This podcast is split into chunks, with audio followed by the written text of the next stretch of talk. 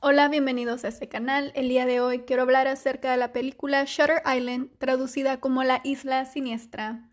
Esta película fue publicada en el año 2010 y el género es thriller psicológico o de suspenso. El protagonista de esta película es Teddy Daniels, interpretada por Leonardo DiCaprio.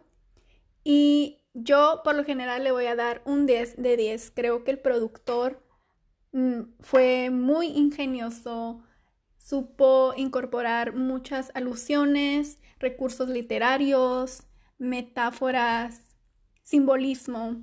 Y si están interesados en escuchar más acerca de mi análisis profundo y el resumen, por favor quédense. Voy a comenzar con el resumen. Este resumen está un poco largo.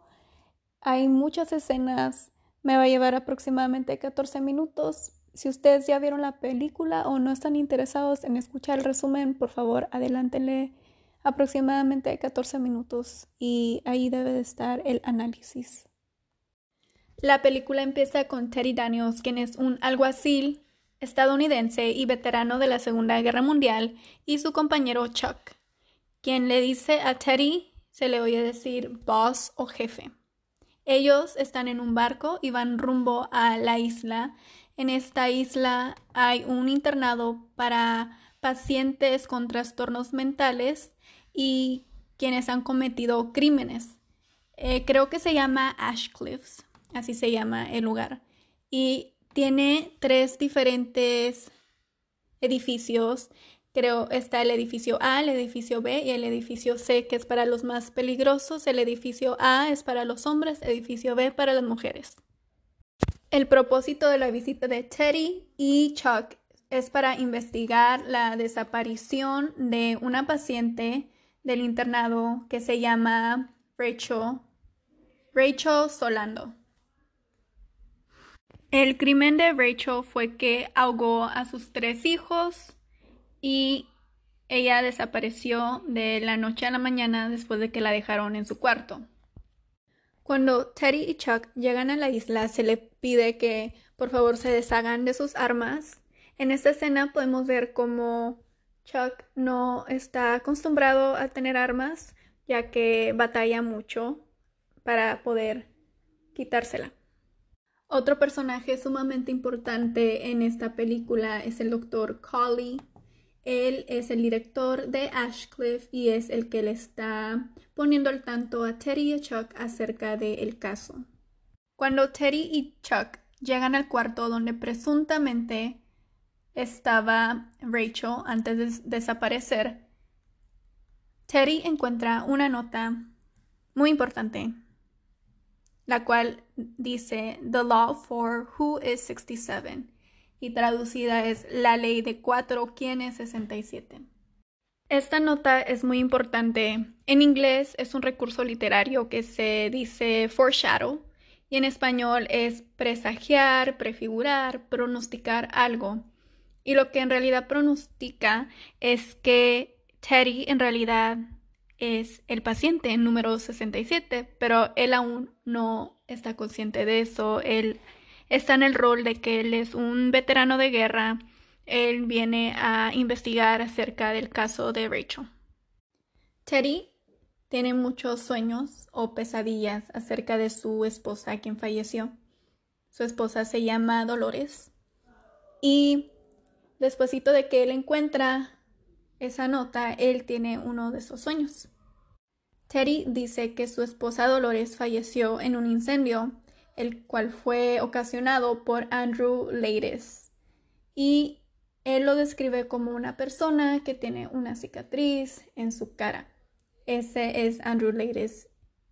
En el transcurso de la investigación de Teddy para poder encontrar a Rachel Solando, él decide entrevistar a los pacientes con los cuales compartieron una terapia en grupo con Rachel antes de que ella desapareciera. Al momento en que Teddy empieza a entrevistar a estos pacientes, los cuales cada quien tiene su propio antecedente, ellos se pueden ver muy con tensión, actúan diferentes, pero es normal para él porque pues son pacientes con trastornos mentales.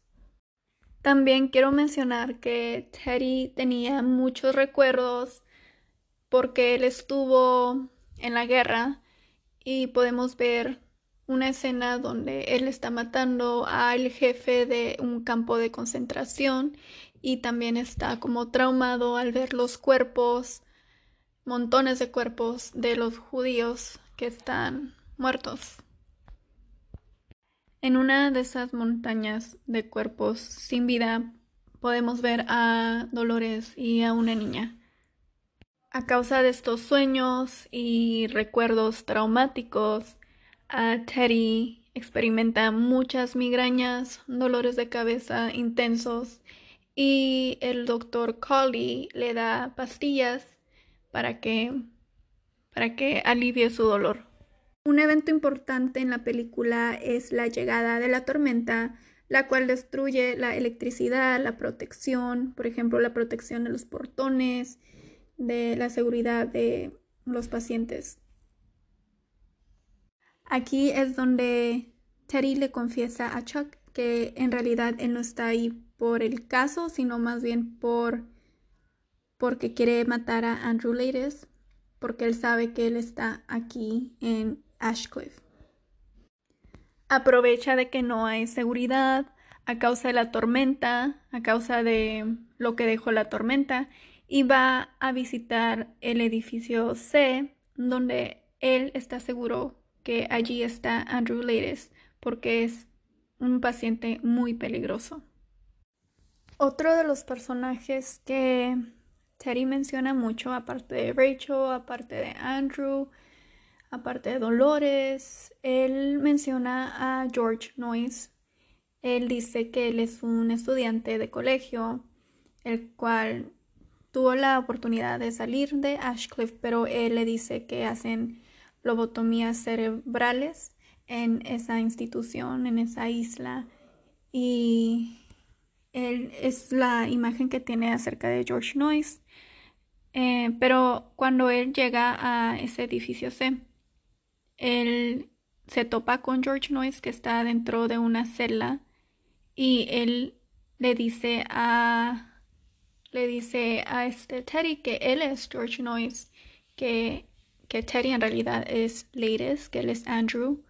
Le dice que la deje ir, que la deje ir, así dice él, y dice que, que todo esto es un rol, estamos haciendo un rol para ti, así le dice. Entonces, este Teddy se enoja, se vuelve un poco violento porque George Noyes lo está acusando de que él es Andrew Lattis.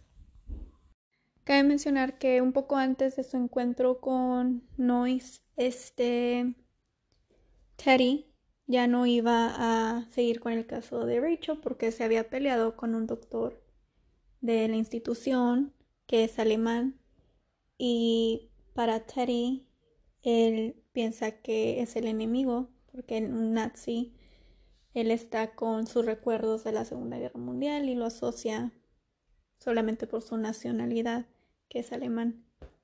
Se enoja y dice que ya no quiere continuar, pero cuando sale de su encuentro con Noyes, cuando sale del edificio C, le informan que Rachel fue encontrada. Cuando Teddy va a encontrarse en la habitación con Rachel, Rachel lo abraza y le dice que él es su esposo. Y él está muy confundido. Él no cree nada de lo que le dicen. Él piensa que esa institución está en contra de él. Le dice esto a Chuck y le dice que él va a ir a El Farol, porque ahí es donde están haciendo estos procedimientos de la lobotomía cerebral. Chuck va y lo acompaña y lleva un, documento el cual tiene información acerca del 67 paciente y Tari no lo quiere leer. Él dice que mejor no la acompañe, que él prefiere ir solo al farol. Y cabe mencionar que hay muchas, muchas piedras, rocas. Es muy difícil de, de caminar por ahí. Y no logra, no logra llegar al farol, pero sí logra entrar a una cueva donde según está otra Rachel. Rachel, esta nueva Rachel de la cueva dice que la Rachel que según encontraron es una impostora, que no es ella. Y lo más importante de esta escena es que ella le dice que él no tiene amigos.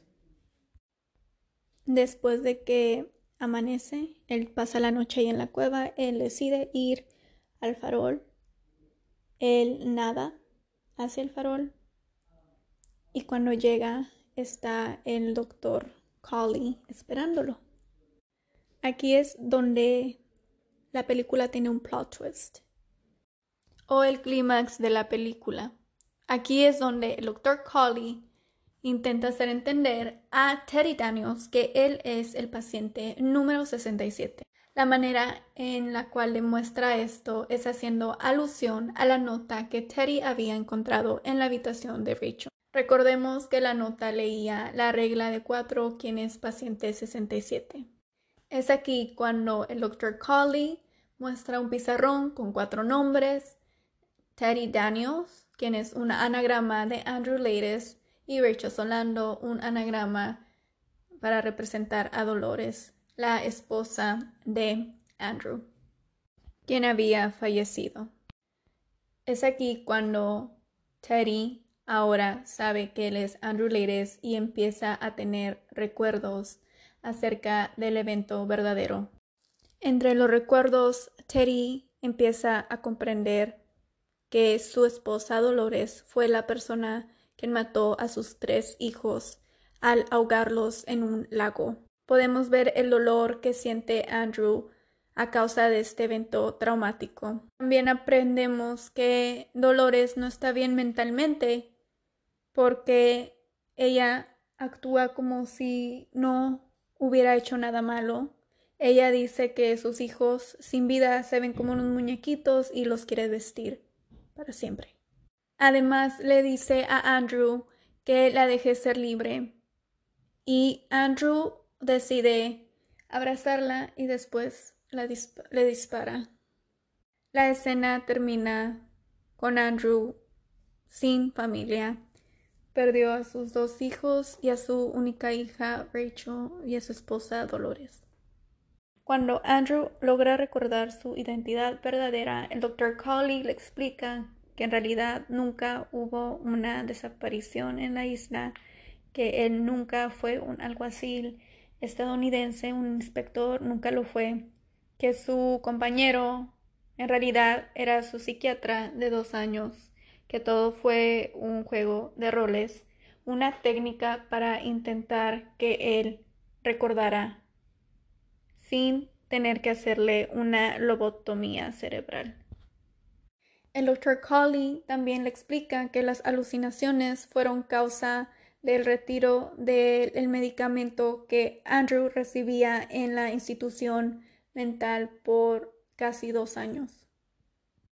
Después le dicen a Andrew que para evitar de que él reciba una lobotomía cerebral es necesario que acepte que él es Andrew Leides delante de las otras personas de la institución empiezan a interrogar a Andrew y es aquí cuando él confiesa que él es Andrew Leides. Él da a reconocer que tiene una hija que es Rachel, que su esposa es Dolores, que su esposa mató a sus tres hijos y que él mató a su esposa.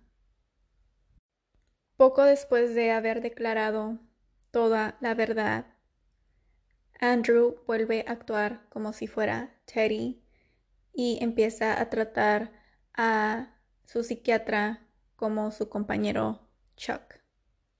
Hay una línea muy importante que dice al final de la película que es no sé qué es peor, vivir como un monstruo o morir como un buen hombre. Después podemos ver cómo se llevan a Teddy o Andrew, que es el mismo Andrew, se lo llevan a el farol para hacerle una lobotomía cerebral. Y aquí es donde termina la película. Claramente el resumen no fue tan corto como lo había pensado porque la película dura dos horas. Así que yo decidí hacerlo en 14 minutos. Pero vamos a comenzar con el análisis. Uno de los símbolos muy importantes en esta película es el farol. El farol representa una guía. El farol guía a los barcos hacia la tierra. Y similarmente, el Dr. Colley intenta que Andrew llegue a ese farol y ahí él le revela toda la verdad, intenta guiar a Andrew acerca de su identidad verdadera. La película también se enfoca mucho en el agua. Podemos ver cómo eh, la ubicación de la película es en una isla rodeada de agua. Eh, además, cuando empieza la película, podemos ver que Andrew no se siente a gusto en el barco. Eh, él dice que hay mucha, mucha agua. Esto está dando un adelanto, pronosticando acerca de la verdad. Y la verdad fue que sus hijos se ahogaron. El lago, todo es agua solamente es utilizada para pronosticar. Y hablando de pronosticar, en la primera escena donde Chuck no puede controlar bien el arma, todos estaban preocupados porque era una técnica, estaban haciendo un rol y Andrew estaba a punto de darse cuenta que en realidad Chuck no era un oficial. También cuando Andrew va entrando hacia los edificios podemos ver una escena donde hay una persona ya mayor, una paciente mayor, que está poniendo su dedo arriba de sus labios, señalando como que se queden callados, ya que toda la institución fue, le mandaron que trataran de pretender como si Andrew en realidad si estuviera haciendo una investigación. Algo interesante en la película fue el cambio de vestuario. Inicialmente, Teddy tenía el vestuario de un alguacil estadounidense, de un veterano, y le dijeron que se tenía que cambiar a una bata blanca. Eso poco a poco representa que él en realidad sí fue un paciente, una vez más demostrando el recurso literario del presagio. Algo interesante que yo noté en la película es cuando Andrew muestra la escena de donde él mató al jefe nazi y también muestra los cuerpos de los judíos sin vida. El jefe nazi representa a Dolores, ya que los nazis mataron a los judíos. Asimismo, Dolores mató a sus hijos, los cuerpos de los judíos sin vida y el trauma que Teddy siente al verlos es igual que el trauma que él sintió cuando vio a sus hijos sin vida. Así como Teddy mató al jefe nazi en honor a los cuerpos que encontró de los judíos sin vida, así también Teddy mató a Dolores en honor a sus hijos.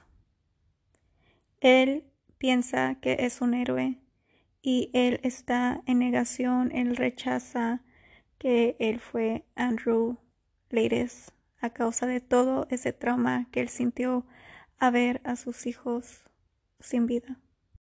Por último, quiero hablar sobre la línea final que dice Teddy.